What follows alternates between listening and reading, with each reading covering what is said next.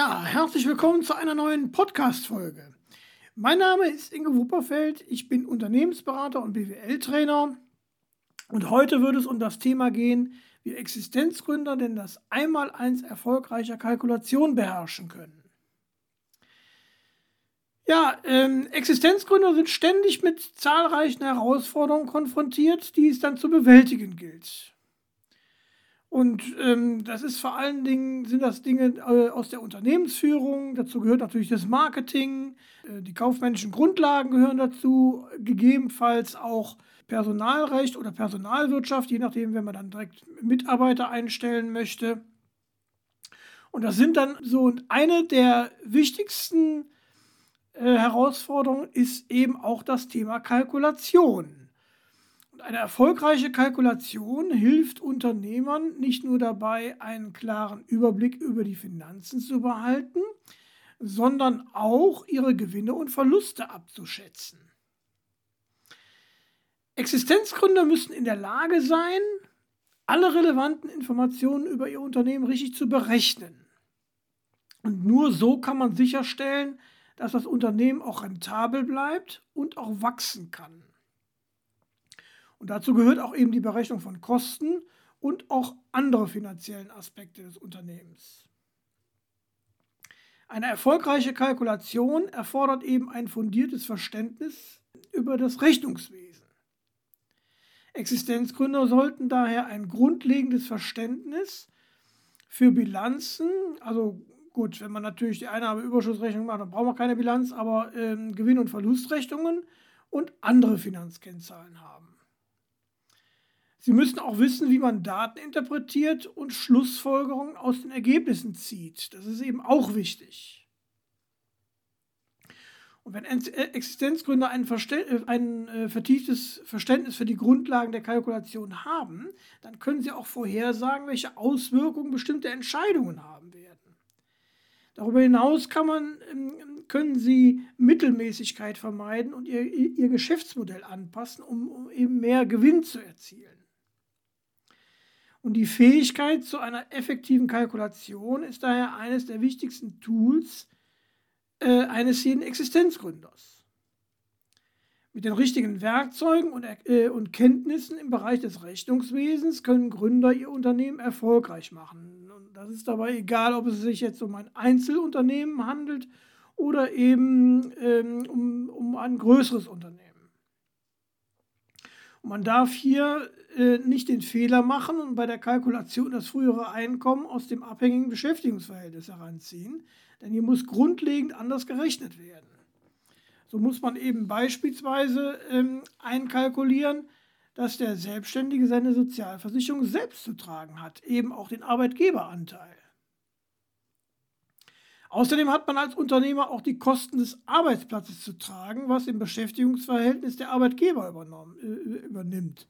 Ne? Also äh, abhängig Beschäftigte, der, der bekommt seinen Lohn oder sein Gehalt und natürlich auch die Mittel zur Verfügung gestellt, um den Job auszuüben. Also sprich, was eben zum Arbeitsplatz zählt. Ob das jetzt Arbeitskleidung ist, Werkzeug oder ein Rechner oder wie auch immer. Ne? Das äh, gehört ja eben alles dazu. Aber der, der Selbstständige, der muss, äh, bei dem gehört das natürlich auch dazu, aber der muss das eben selber tragen. Und ähm, das muss sich dann alles auch in der Kalkulation auswirken.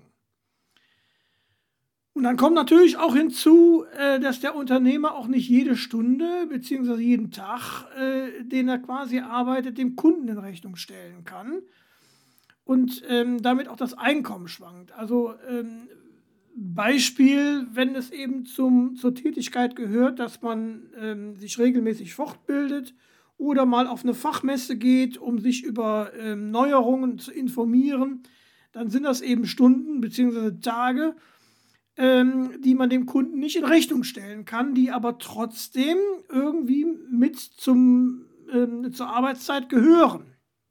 So, und deswegen äh, ähm, kommt das eben zustande, dass eben die Stunden- oder Tagessätze einem, äh, also eines Selbstständigen einem enorm äh, hoch erscheinen im Gegensatz zu dem Gehalt, was man als Angestellter bekommt. Aber das ist, liegt eben, eben äh, an diesen Dingen, ähm, wie beispielsweise, dass der Selbstständige eben nicht jede äh, jede Stunde oder was in Rechnung stellen kann. Und eben auch an den anderen Dingen, die eben da hier eingerechnet werden. Und das war eben jetzt so ein kleiner Einblick darin, wie wichtig es ist, wenn man das Thema Kalkulation beherrscht. Denn äh, viele Existenzgründer machen hier den Fehler, dass sie ihre Stunden- oder Tagessätze zu niedrig ansetzen, weil sie eben nicht wissen, was man da alles einrechnen muss, beziehungsweise weil sie bestimmte Aspekte eben nicht berücksichtigen. Wenn man sich dann damit aber nicht so auskennt, macht es aber Sinn, äh, professionelle Beratung in Anspruch zu nehmen. Denn mit Hilfe des Beraters kann eine solide Kalkulation aufgebaut werden und der Berater kann auch bei der Buchführung unterstützen oder auch beim Aufbau von Angeboten. Und wenn Sie Hilfe im Kaufmännischen benötigen, dann können Sie diese von mir bekommen. So können Sie Ihr Unternehmen auf solide Füße stellen und Vater Staat fördert das auch und zwar mit bis zu 80 Prozent. Und Sie können sich dann auch gerne noch meine Fallstudie an, äh, anschauen, wo ich dies noch einmal zusammengefasst habe. Meine Fallstudie ist unter www.starthilfe-begleitung.info zu erreichen. Hier können Sie sich auch äh, zu einem kostenlosen Strategiegespräch mit mir eintragen, wo wir dann Ihre Situation analysieren und eine Strategie für das weitere Vorgehen entwickeln. Außerdem werde ich Ihnen dann zeigen, wie Sie dies staatlich gefördert bekommen. Und dieses Strategiegespräch ist für Sie nicht nur kostenlos, sondern auch unverbindlich. Sie gehen keinerlei Risiko ein und können damit eigentlich nur dazugewinnen. Von daher kann ich Ihnen nur empfehlen, tragen Sie sich ein und ich freue mich auch, Sie kennenzulernen. So, das war es dann auch schon wieder für heute und ich freue mich auch auf das nächste Mal. Bis dahin. Ciao, Ihr Ingo Wupperfeld.